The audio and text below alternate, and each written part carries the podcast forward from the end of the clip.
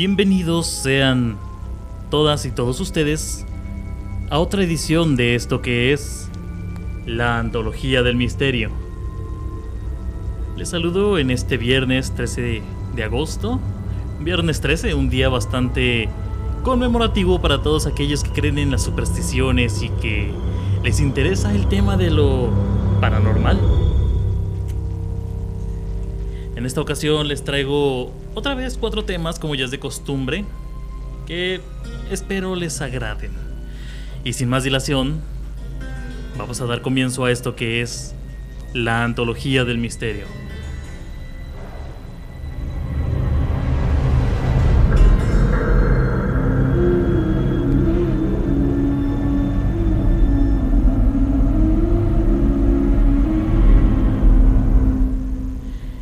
Tema a tratar el día de hoy es un tema muy controvertido en el cual mucha gente cree y otros tantos no creen.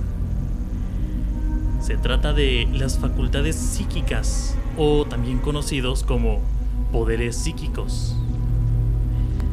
Estos poderes se postulan como una evolución de los sentidos clásicos, sumados a la vista, al tacto, al gusto, se encuentra la capacidad de poder discernir entre lo que está más allá y poder emplear fuerzas que se encuentran fuera del alcance del comprendimiento casual, mundano. ¿A qué me refiero con esto? Simple y sencillo. Los poderes psíquicos permiten a las personas obtener habilidades extraordinarias que una persona común y corriente no podría ejecutar.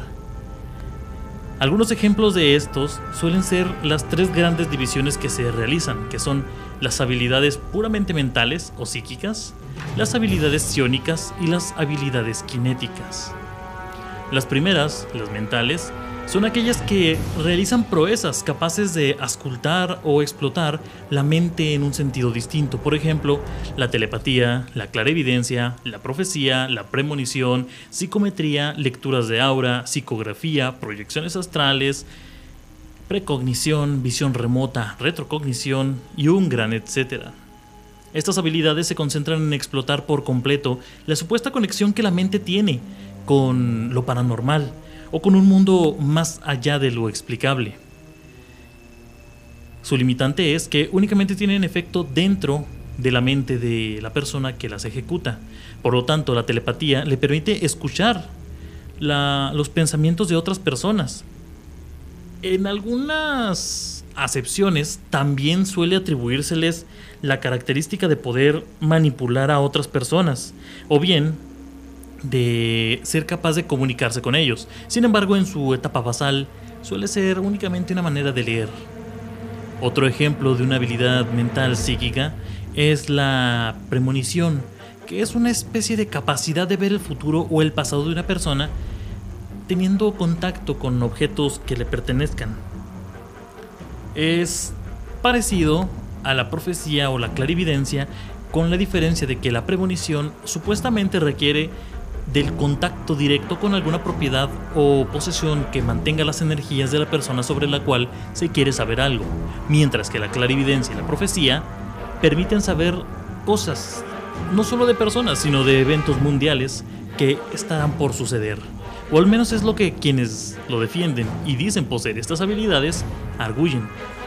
Dentro de las habilidades psiónicas se encuentra sobre todo la llamada Saibal o bolas psíquicas, que en este caso son bolas de energía o de ki que por medio de la mente son capaces de ser arrojadas.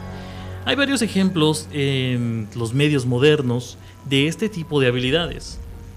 Lo cierto es que no hay un consenso de cómo se deba interpretar o qué debe de significar una habilidad de este estilo. ¿Por qué? Bueno, obviamente porque resulta imposible mesurarlo. Al parecer, los efectos que una habilidad de esta índole debería de tener en las personas se reduce al ámbito de modificarles o dañarles de una forma física. Aquí empezamos a entrar en el campo en el cual la mente repercute con su energía en el mundo material, para posteriormente pasar a las habilidades kinéticas, las cuales suponen el control de los medios externos por el uso de la mente. Tenemos entre sus ejemplos a la telequinesis o la psicoquinesis, la omnipresencia, la atmoquinesis, crioquinesis, cronoquinesis, heloquinesis, fotoquinesis, geoquinesis y un largo etcétera. Casi todos comparten la característica de tener una quinesis al final, ya que su raíz indica únicamente la relación que tienen con algún elemento de la naturaleza o fuerza y su control con la mente. Como algunos ya sabrán, este tipo de habilidades suelen emplear la manipulación de un medio material, por ejemplo la telequinesis, que es la capacidad de mover objetos con la mente, o bien la atmoquinesis, que es la manipulación de la atmósfera para controlar el clima, provocar lluvias, granizo, vientos o inclusive tormentas eléctricas. La crioquinesis, que permite manipular el frío, en este caso permitiendo congelar objetos. La cronoquinesis, que hay dos vertientes. Una propone la capacidad de manipular la percepción del tiempo que tiene sobre uno mismo. Es decir, sin modificar, entre comillas, el tiempo de los demás. De tal manera que actuaría como una especie de ampliación de los sentidos, permitiéndote realizar en un segundo aparente cosas que a otras personas les llevaría o les demoraría más tiempo. Otros ejemplos muy famosos suelen ser la geoquinesis, que es la manipulación de tierra, rocas o cualquier otro sedimento que tenga que ver precisamente con la tierra. La levitación, que es la capacidad de flotar en el aire. La piroquinesis, que es la manipulación o la creación del fuego. La sonoquinesis, que implica manipular el sonido, ya sea para aumentarlo o disminuirlo, y básicamente cualquier cosa que se les pueda ocurrir que existan y que pueda ser influenciado de alguna manera, entra dentro de los campos de control de las kinesias. Se supone que este tipo de habilidades son despertadas únicamente por seres con la capacidad de controlarlas y manejarlas. Esto debido a que la evolución dota a las personas de sextos sentidos. Por ejemplo, tenemos que por orden de evolución, cuando nace una criatura, el primer sentido que se le desarrolla es el del oído. Después sigue el tacto, la vista y posteriormente el gusto y el olfato. Pero cuando estos cinco sentidos físicos se aplican al mundo espiritual o subjetivo, vemos que el oído se convierte en una especie de clariaudiencia. Hay personas que arguyen escuchar sonidos que provienen del plano astral y que por lo tanto no pueden decir que aquello sea un espejismo porque lo sienten en otra dimensión y bajo los efectos que el cerebro registra de una manera muy distinta a como recoge lo que se escucha de manera física. Después se encuentra el sentido del tacto, que es el segundo sentido que se desarrolla en un infante, el cual supuestamente puede convertir el plano astral en un medium. La mediunimidad, según se dice, es actualmente una forma en la cual el impedimento para la evolución del individuo es capaz de ser rota y por lo tanto llevando a la persona a un plano superior. Una frase que se escucha muy frecuentemente entre aquellos que defienden la existencia de las habilidades mentales o los poderes psíquicos. Primero porque se supone que estamos anclados al mundo terrenal y que a la hora de que el tacto evoluciona, podemos discernir de este mundo terrenal, separarnos de la tierra y poder imbuirnos por completo en el supuesto mundo astral, para así poder emplear los poderes que él mismo le confiere a la persona sobre el mundo físico. Esto, dentro del esoterismo que le rodea, suele tener una carga bastante pseudocientífica. ¿Por qué? Suponen que la existencia de las dimensiones y los planos astrales se ¿cómo decirlo?, se justifican el uno al otro. Es decir, mientras que científicamente está comprobado que hay ciertas dimensiones que repercuten con teorías de cuerdas, propiedades de los materiales, etc., las pseudociencias dedicadas al estudio de este tipo de habilidades presuponen que los planos son algo más, más tangible, algo un poco más literal que una ficción que intenta explicar cómo funcionan las cosas. Por lo tanto, al estar en un plano superior, en este caso el astral, se presupone que es capaz de interactuarse de una forma mayor con el plano inferior, que sería el terrenal. Esto siguiendo un poco la teoría de los objetos. Un objeto bidimensional va a proyectar una sombra unidimensional. Un objeto tridimensional proyecta una sombra bidimensional y por lo tanto un objeto de la cuarta dimensión va a proyectar una sombra dentro de la tercera dimensión. Para aquellos que están un poco más versados en lo que es la física básica y todos esos, modelos, el tercer acto es el ejemplo perfecto. Un hipercubo, una proyección de la cuarta dimensión que nosotros vemos reflejada en una tercera dimensión. Por lo tanto, se supone que al interactuar con dimensiones superiores eres capaz de modificar las dimensiones inferiores a un, a un espectro más amplio. Después de este sentido del tacto, el sentido que también se desarrolla y que es capaz de ser evolucionado según los que defienden estas teorías es el sentido de la vista, ya que analizando los niveles astrales, poder ver en este tipo de, de planos se convierte en la clarividencia, permitiendo por lo tanto observar el pasado, el presente y el futuro, teniendo atisbos que dotan aquellos que lo han podido desarrollar de eventos que ya sucedieron, que están sucediendo o que van a suceder. Estos son los tres sentidos que más se desarrollan, por así decirlo, dentro de las ramas esotéricas. Una de las pseudociencias que estudia estas ramas es la parapsicología, que es el estudio de los supuestos tipos de eventos inusuales, la percepción extrasensorial, la interacción mente-materia y los fenómenos sugestivos de supervivencia después de la muerte corporal, también conocidos como experiencias después de la muerte. Pero, de estos temas, les hablaré una vez que volvamos de esta breve pausa comercial. No se vayan, sigan aquí conmigo en el 97.3 FM. Yo soy Fernando Martínez y esto es La Antología del Misterio.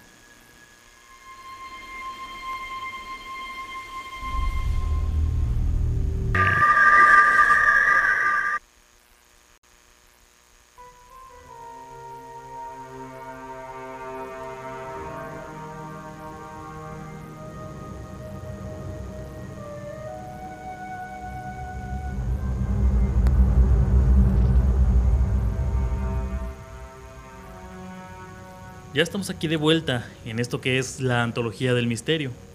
Son las 8.15 de la noche. Muchas gracias por sintonizarnos en el 97.3 FM de su radio La Sabrosita. Continuando con el tema que les había presentado para este segundo segmento, vamos a hablar un poco de la parapsicología, también conocido como el estudio de lo paranormal. Algo que hay que aclarar es que si bien la parapsicología cuenta con una gran cantidad de adeptos, lo cierto es que al no haber sido demostrada la existencia de los fenómenos paranormales por medios rigurosamente científicos, se ha visto esto como una pseudociencia precisamente, Muchos científicos han visto la parapsicología con gran suspicacia, porque el término además se ha asociado con una gran variedad de fenómenos misteriosos y temas marginales. La parapsicología a menudo también está vinculada con una amplia gama de animadores psíquicos, magos y los también llamados investigadores paranormales. Además, algunos autoproclamados practicantes psíquicos se autodenominan parapsicólogos, pero lo cierto es que esta no es la labor rigurosa de alguien que se dedica al estudio de la parapsicología. ¿Qué es entonces la parapsicología? Esta palabra fue acuñada por primera vez por el psicólogo alemán Max de en junio de 1889 en un artículo publicado en la revista alemana Sphinx. Lo que este psicólogo dijo al respecto dice tal cual. Si por analogía, con términos tales como paragnesis, paragogo, paragrafo, paralogismo, paracusia, paralogismo, señalamos con el prefijo para a algo que va más allá de lo corriente, o va, por así decirlo, al lado de lo normal, podemos llamar parapsíquicos a aquellos fenómenos que surgen del desarrollo normal de la vida mental, y por lo tanto, parapsicología a la ciencia referente a ellos. El término no es bello ni elegante, pero a mi entender tiene la ventaja de caracterizar brevemente un área limítrofe hasta ahora inominada entre los estados usualmente normales y los patológicos. Y en realidad, tales neologismos no tienen más que el valor limitado de su utilidad práctica. Por lo tanto, la palabra parapsicología proviene del griego para, junto a psico, que significa mente, y logia, también traducido como estudio. Este término sustituyó a investigación psíquica y metapsicología, que venían utilizándose desde décadas antes del enunciado de Max de Soer para nombrar la investigación de los fenómenos paranormales. Esto a su vez se vio cimentado con la fundación en 1882 de la Society for Psychical Research, con el propósito de investigar una gran cantidad de fenómenos designados por términos como hipnótico, psíquico y espiritualístico. A finales del siglo XIX, el espiritismo recibió la mayor atención de la sociedad en general y de las revistas de moda, fundándose en 1919 el Institut Metaphysique Internationalité de París, cuyas actividades incluían el automatismo, la hipnosis telepática y el estudio de los mediums. Tras la Segunda Guerra Mundial se creó la primera cátedra de parapsicología en la Universidad de Utrecht. Este tipo de estudios fueron muy conocidos por todos aquellos que se dedican al, análisis de la historia oculta, como le llaman. Muchos sabrán que durante una gran temporada de la Segunda Guerra Mundial se le atribuyó el estudio bastante riguroso de los fenómenos parapsicológicos a los nazis, teniendo como objetivo analizar el viaje en el tiempo, la utilización de los poderes psíquicos, el espionaje por medio de la telequinesis y un gran etcétera. Estos estudios se han visto un poco confirmados, al menos su existencia, no tanto su rigurosidad ni los resultados obtenidos, por encuentros como lo son la supuesta campana nazi que al parecer estaban diseñando para viajar en el tiempo y el espacio y un gran etcétera. Este tipo de, de instituciones han existido desde hace mucho tiempo y el hecho de que los gobiernos hayan dedicado recursos a sus, a sus estudios únicamente nos indica que hay personas que lo toman muy en serio. ¿Por cuál motivo? Nadie lo sabe, ya que ninguna de estas instituciones ha sido muy clara o certera en el por qué lo han estudiado.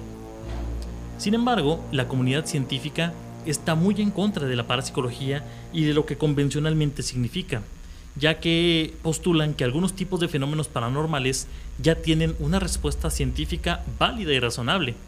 Por ejemplo, los fenómenos visuales pueden deberse a simples alucinaciones, a la resonancia de sonidos de baja frecuencia con el humor vítreo del ojo o a estados alterados de conciencia.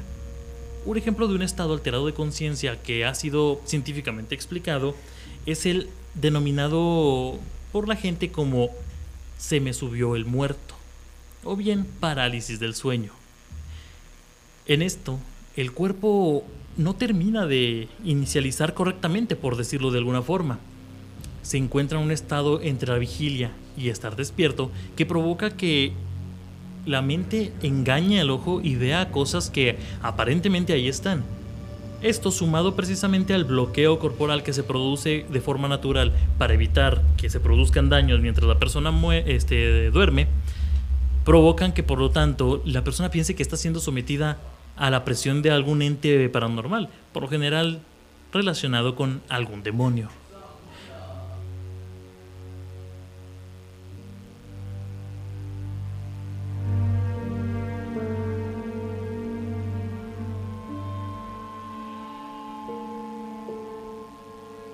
Sin embargo, la parapsicología no se reduce únicamente al estudio de los fenómenos fantasmagóricos o espectrales.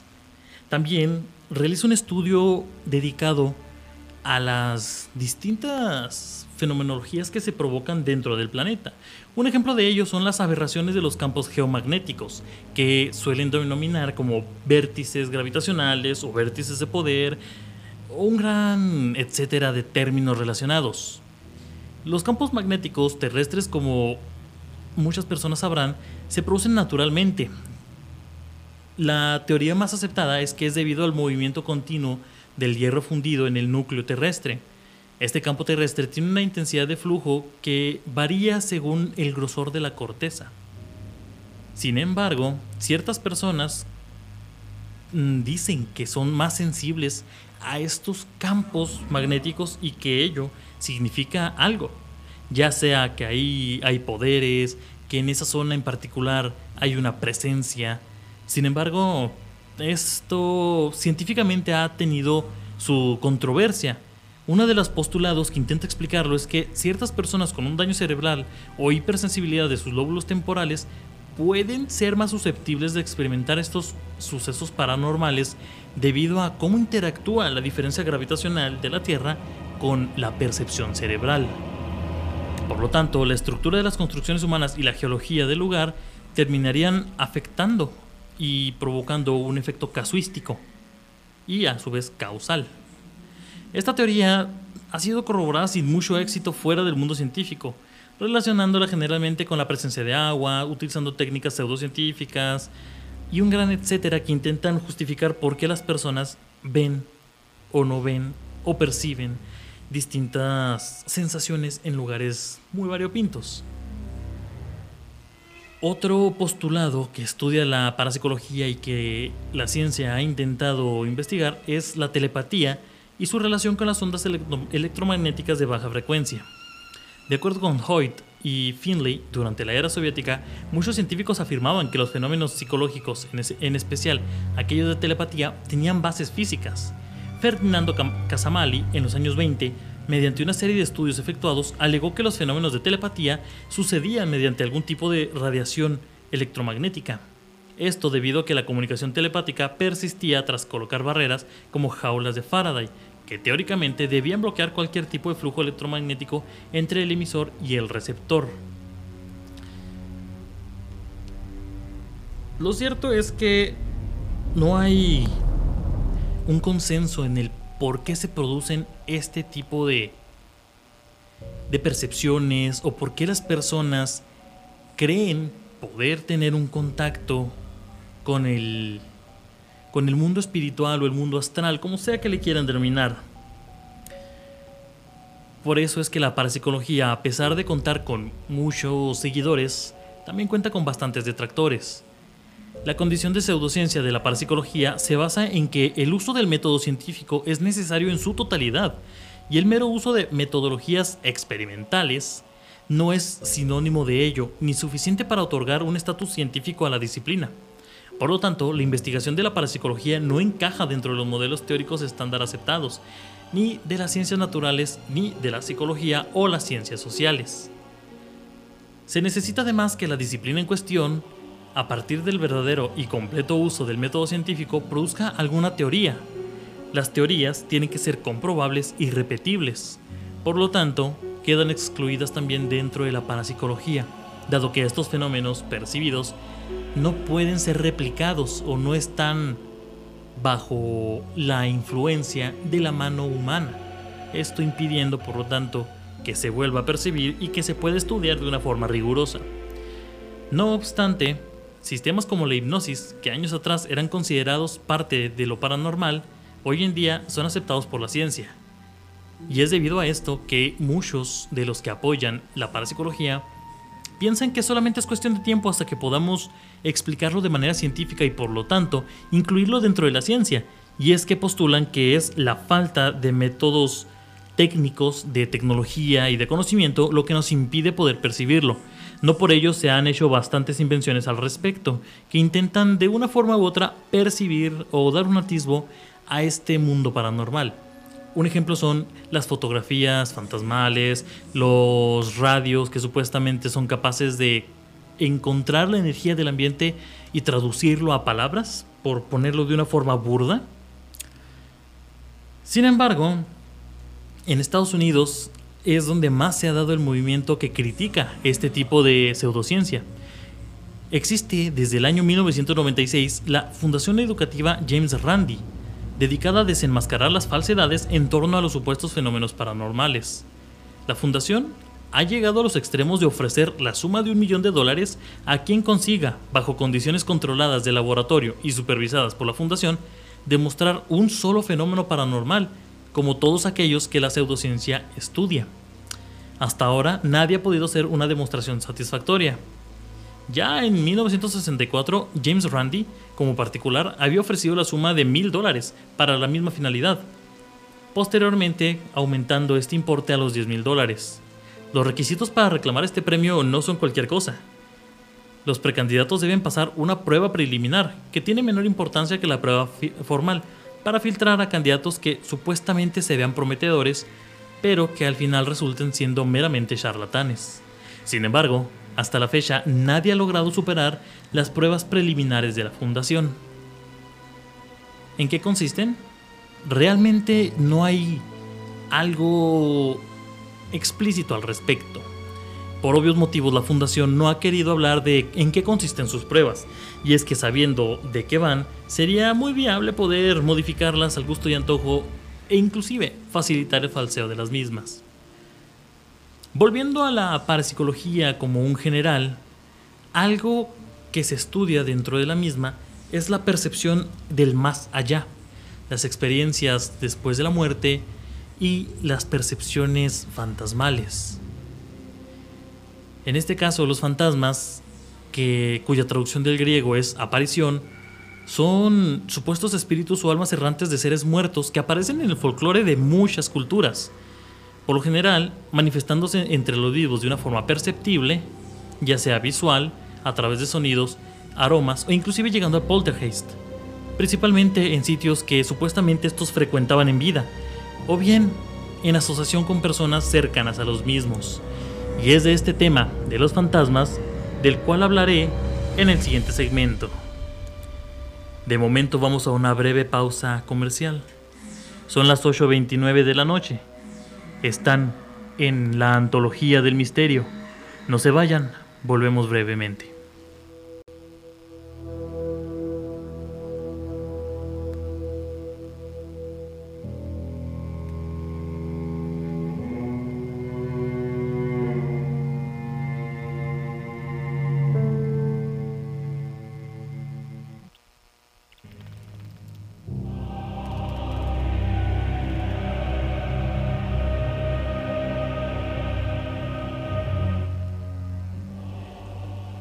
Bienvenidos nuevamente a esto que es la antología del misterio.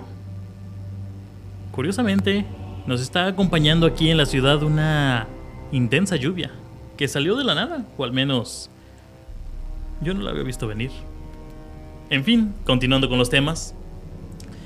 Como les hablaba, los fantasmas son uno de los objetos de estudio de la parapsicología. Un tema muy controvertido que propone la creencia en una vida después de la muerte, pero quizá no tan placentera como a la gente le gustaría pensar. Y es que estar vagando por la tierra sin un propósito, sin un fin, no parece una vida después de la muerte, sino un castigo. Pero eso ya dependerá de cada persona. La creencia en los aparecidos, o Ravenants, es muy propia de la naturaleza humana tanto que, como otros tipos de superstición, ha sobrevivido a través del tiempo entre todas las creencias que han habido. Ha generado y genera una amplia literatura. Inspira al cine y al teatro, ha creado innumerables leyendas y mitos, si es que estos, inversamente, no se han creado de la misma. La ciencia considera que creer en fantasmas es un tipo de superstición muy asentado en la psicología del ser humano, porque se alimenta de la necesidad de la vida eterna, como la religión, y sublima una muerte inaceptable y aborrecible por medio de un acto de autopreservación, de creer que la conciencia perdura más allá del fin de la vida misma, de forma que la fantasmogénesis, que es como se le llama al fenómeno de producción de un fantasma, resulta ser un fenómeno o concepto antropológicamente paralelo a la hierofania, que es el acto de la manifestación de lo sagrado entre los budistas y los hinduistas, una forma de llamar a la ascensión o iluminación, por ponerlo de una forma un poco más, ¿cómo decirlo?, más entendible. Estudios recientes indican que muchos occidentales creen en fantasmas, en sociedades donde la religión tiene mucho predicamento, como los Estados Unidos. Una encuesta demostró que el 32% de sus habitantes creen fantasmas y en la vida luego de la muerte, o el más allá, siempre en forma paralela a la religión o de forma menos regulada por un sistema como lo han hecho las religiones más frecuentes, que se aprovechan de esta necesidad antropológica para crear estructuras económico-culturales de creencias. Una vez que se cree en la existencia de un ente disasociado que habita dentro del cuerpo humano, es fácil concebir su existencia separada y autónoma fuera de él como un genio o un espíritu.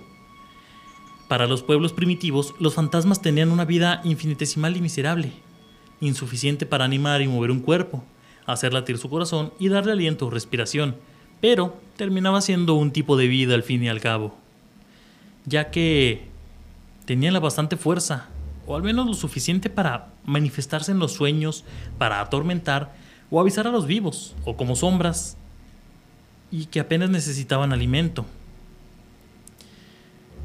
Ciertas culturas proponían que estas apariciones lo que buscaban era un sustento para seguir existiendo y dejar de resultar en un tormento para las personas. Por lo tanto, les ofrecían sacrificios a cambio de que estos se mantuvieran lejos. Así pues, se calmaba a los antepasados y se aseguraba una influencia benéfica.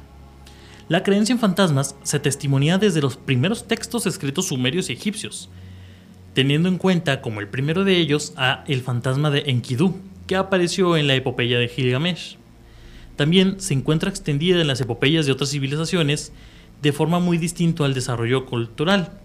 La Odisea de Homero y la Eneida de Virgilio acogen viajes de ultratumba, las llamadas nequías.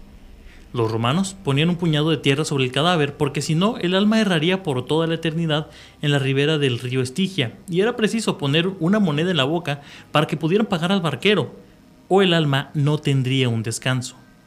Por eso, para los romanos, era casi un tabú navegar por la mar, ya que los náufragos no podrían recibir una honra funeraria es por eso que los marineros solían tener un pendiente de oro en su posesión para poder pagar su funeral en caso de que su cuerpo ahogado arribara a la playa. A los suicidas romanos se les enterraba con la mano cortada y separada del cuerpo, con el fin de desarmar a su espíritu, que hipotéticamente podía atormentar a los vivos. Los fantasmas buenos para los romanos eran los manes o espíritus de los antepasados, y los malvados eran los larvae, almas de hombres malvados que vagaban errantes por la noche y atormentaban a los vivos. Plutarco, en el siglo I, describe unos baños encantados en su Queronoa natal, donde aparecía el fantasma de un hombre asesinado. Otro celebrado fantasma fue descrito en una de las epístolas del historiador romano Plinio el Joven, quien describe una casa encantada en Atenas, donde aparecía un espectro que arrastraba cadenas. Los sucesos cesaron cuando el filósofo Atenodoro alquiló la casa y fue guiado por el fantasma hasta un esqueleto enterrado y fue vuelto a sepultar con las debidas ceremonias.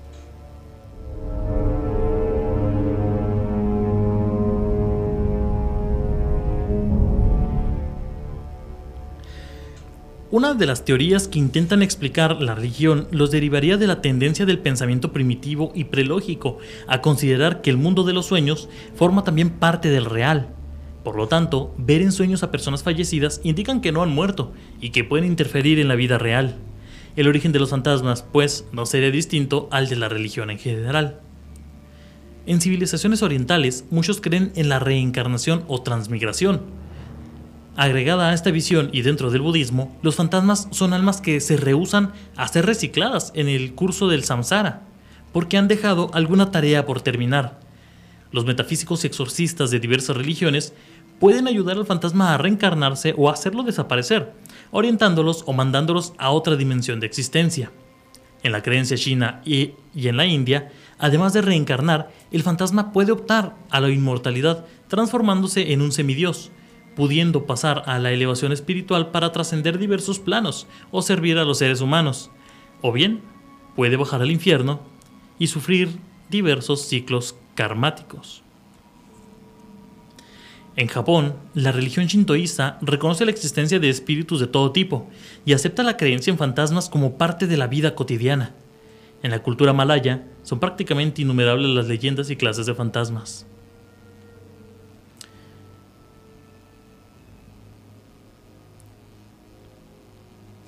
G.N.M. Tyrell, autor de un clásico libro sobre el tema, identificaba cuatro grupos principales sobre la base de la conducta adoptada para los presuntos espíritus, más conocidos por su propia naturaleza.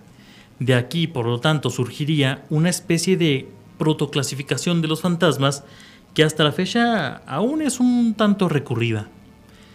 La primera de estas categorías serían las apariciones que frecuentan habitualmente un lugar determinado.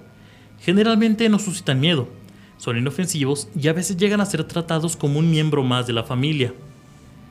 También se encontrarían en otra categoría las apariciones post-mortem, las cuales suelen tener lugar muy poco tiempo después de la muerte de la persona y no acostumbran a estar relacionadas con un lugar o con un acontecimiento concreto, sino que parecen ser más bien una despedida.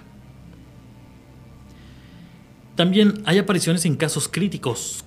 En este caso, el aparecido es alguien que está viviendo una experiencia importante y a menudo desconocida por el testigo de la aparición, como un accidente, una enfermedad o, por supuesto, la muerte y se muestra ante una persona o personas simultáneamente a esta experiencia, no después de la misma. Y por último estaría la aparición inducida.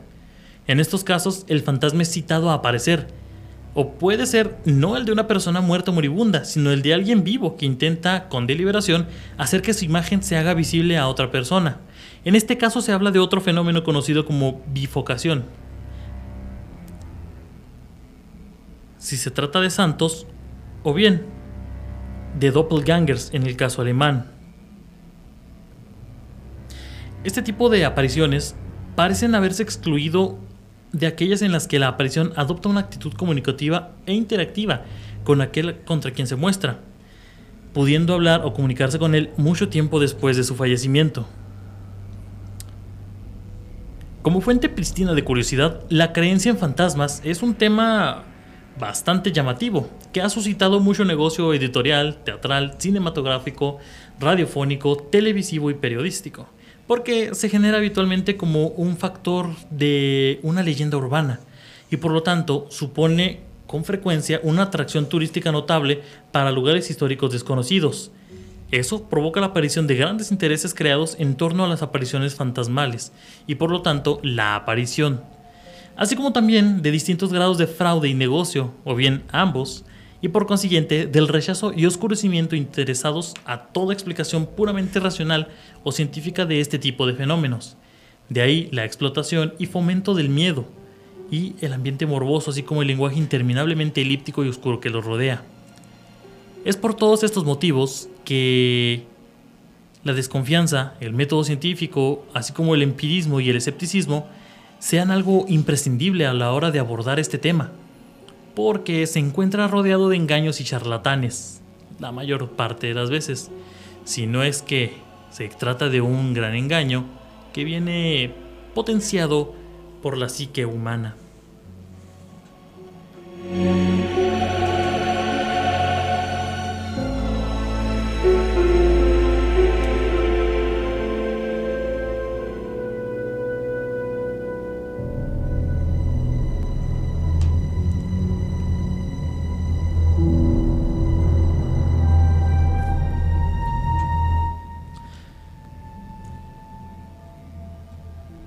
Pero bien, quedan un par de dudas en este aspecto y es, ¿por qué las personas son supuestamente capaces de ver a los fantasmas?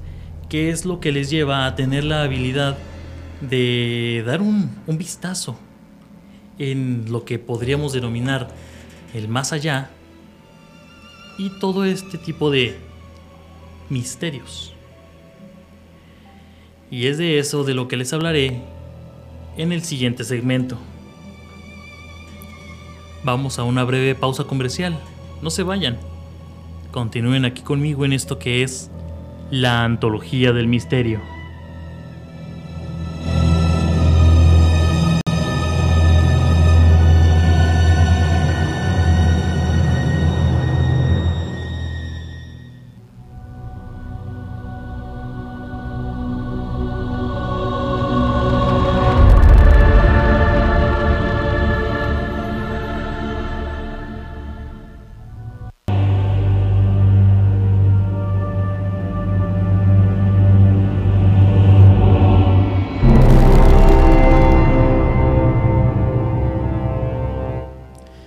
Ya regresamos a este su programa, La Antología del Misterio, por el 97.3 FM de su radio, La Sabrosita. Continuando con lo que les había presentado en el bloque anterior, está la pregunta de por qué algunas personas alegan ser capaces de ver fantasmas.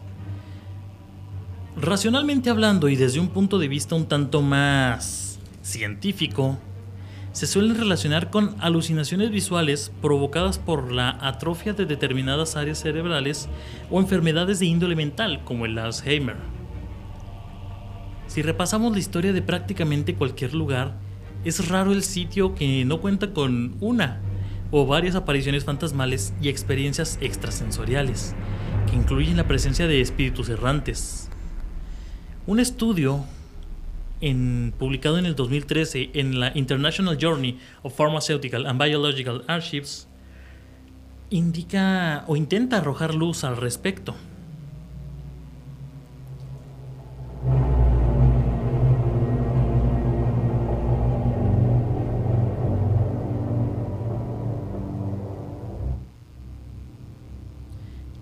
Este estudio nos indica que son muchas de las distintas enfermedades cuyo listado de síntomas incluye la aparición de alucinaciones visuales, lo que podría explicar por qué son tan frecuentes este tipo de apariciones. Algunos de los ejemplos más conocidos son la esquizofrenia, el Parkinson o el Alzheimer, aunque también hay otras que provocan alucinaciones, como la enfermedad de Creutzfeldt-Jakob o la encefalopatía espongiforme bovina, también conocida como enfermedad de las vacas locas. Algunas de estas enfermedades hacen que se altere la percepción de los perceptos, un término acuñado por el filósofo Gilles Deleuze. Sin embargo, Platón ya se había interesado bastante por este tipo de asuntos. Mediante su propuesta de las imágenes y su relación con el conocimiento, Platón ya discernía entre el mundo físico y el mundo de las ideas. En la filosofía, él abundaba mucho como algo peligroso el uso de las imágenes o bien el mundo de las ideas, ya que, según él, son un objeto peligroso, un arma blandida por unos enemigos que, según él, eran los sofistas.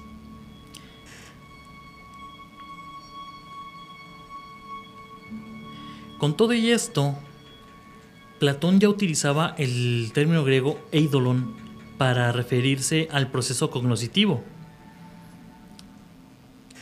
Los diálogos platónicos se asemejaban bastante a los homéricos por su vecindad en cómo percibían a los temas un tanto extranormales, cómo defendían la percepción respecto a lo que es la realidad. No es desconocido para muchos el famoso, eh, ¿cómo llamarlo? Teorema del hombre de la, de la caverna, los cuales la única percepción que tenían del mundo exterior eran las sombras proyectadas por lo que fuera que pasase o estuviese por fuera de la caverna. Por lo tanto, para ellos, su mundo era esa sombra. Lo que ellos concebían como una realidad eran las percepciones de las sombras, una idea alterada de lo que la realidad postulaba. Por lo tanto, veían a una hormiga que pasaba cerca de la puerta de la entrada de esta cueva como un hórrido ser, con pinzas en la boca, con varias patas y de una morfología distinta y extraña.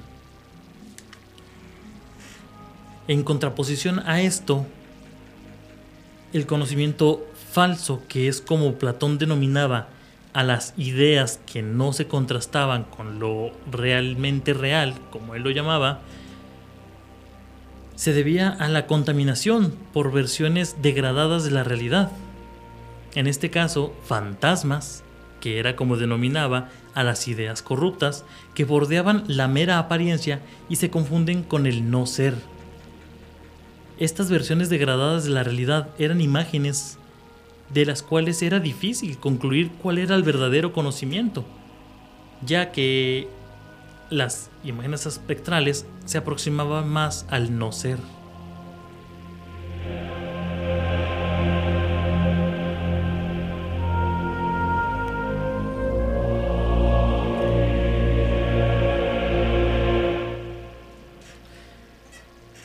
Atrayendo estas percepciones a ideas más modernas, podemos hacer un contraste entre la percepción platónica de la idea falsa y la imagen con los espíritus o fantasmas actuales. Y es que uno de los postulados que más defienden el por qué los espectros son falsos es que la sugestión misma de la persona provoca la aparición de los mismos. Y es que a menudo las personas que más aseguran ver espíritus o fantasmas son las mismas que más terror experimentan con este tema y otros similares.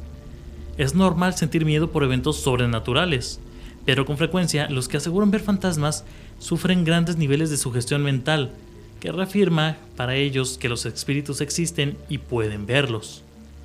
Pueden llegar incluso a interpretar eventos normales como resultado de alguna ocurrencia sobrenatural. La mente de estas personas juega con sus emociones y sus miedos, haciendo que cobren vida y de esta manera experimenten visiones, escuchen sonidos o inclusive experimenten frío u otras sensaciones que se asocian con lo fantasmal. Por otra parte, las personas que no se preocupan tanto por sus miedos a lo sobrenatural suelen no experimentar momentos tan frecuentes o al menos tan vivaces como aquellos que sí que sí profesan un temor por estos temas. Esto no significa que estas personas no crean en espíritu, solo que atribuyen ciertos eventos del día al día a lo sobrenatural. Otra razón que se suele aportar por parte de la comunidad científica es la falta de oxígeno.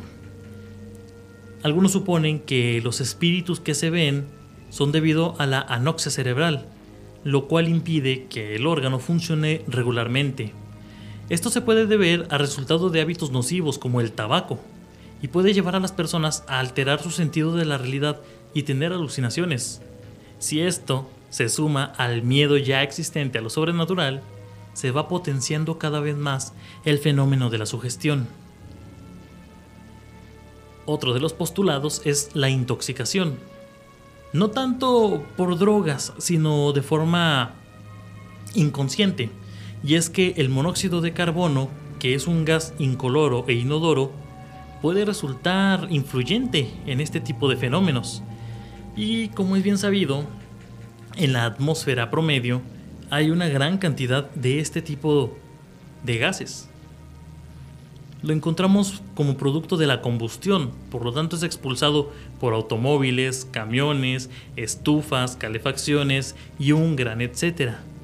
Este gas puede llegar a acumularse en lugares donde el aire no circula de buena manera, provocando por lo tanto alucinaciones en los habitantes de estos lugares que no tienen una buena ventilación usualmente casas con una construcción muy pobre y que curiosamente suele coincidir con arquitecturas antiguas. Y otra de las razones que la ciencia atribuye al porqué de las apariciones suele ser el insomnio. La privación del sueño es muy peligrosa porque afecta a la psique, a la fortitud mental. Al no estar en un estado de descanso suficiente, el deterioro neuronal es abrumador. No por nada ciertos métodos de tortura de la antigüedad consistían en la privación del sueño, como una manera de quebrar a la víctima. En este frágil estado mental podemos creer que sufrimos experiencias sobrenaturales cuando en realidad son llamados de auxilio del cerebro. Sin embargo, así como estos postulados científicos intentan explicar los fenómenos paranormales, fallecen de algo. Y es que el mismo motivo que impide considerar a la parapsicología como una ciencia es el hecho de que no puede ser repetido. Estas explicaciones, por lo tanto, no pueden verse repetidas a través de la experimentación científica. Sin embargo, ya para concluir, como les comentaba, uno de los principales problemas de la parapsicología es que no puede ser explicado de forma racional pero a su vez la ciencia no puede explicar tampoco de forma racional y 100% convincente por qué estos fenómenos no serían reales. A final de cuentas, la respuesta más satisfactoria suele ser la que convenza al individuo. Y con este tema concluyo el programa de hoy. Estuvo con ustedes un servidor Fernando Martínez. Esto fue la Antología del Misterio. Y nos vemos con un nuevo programa. El lunes que viene, a las 8 de la noche, por este su radio, el 97.3 FM La Sabrosita. Que tengan una excelente noche.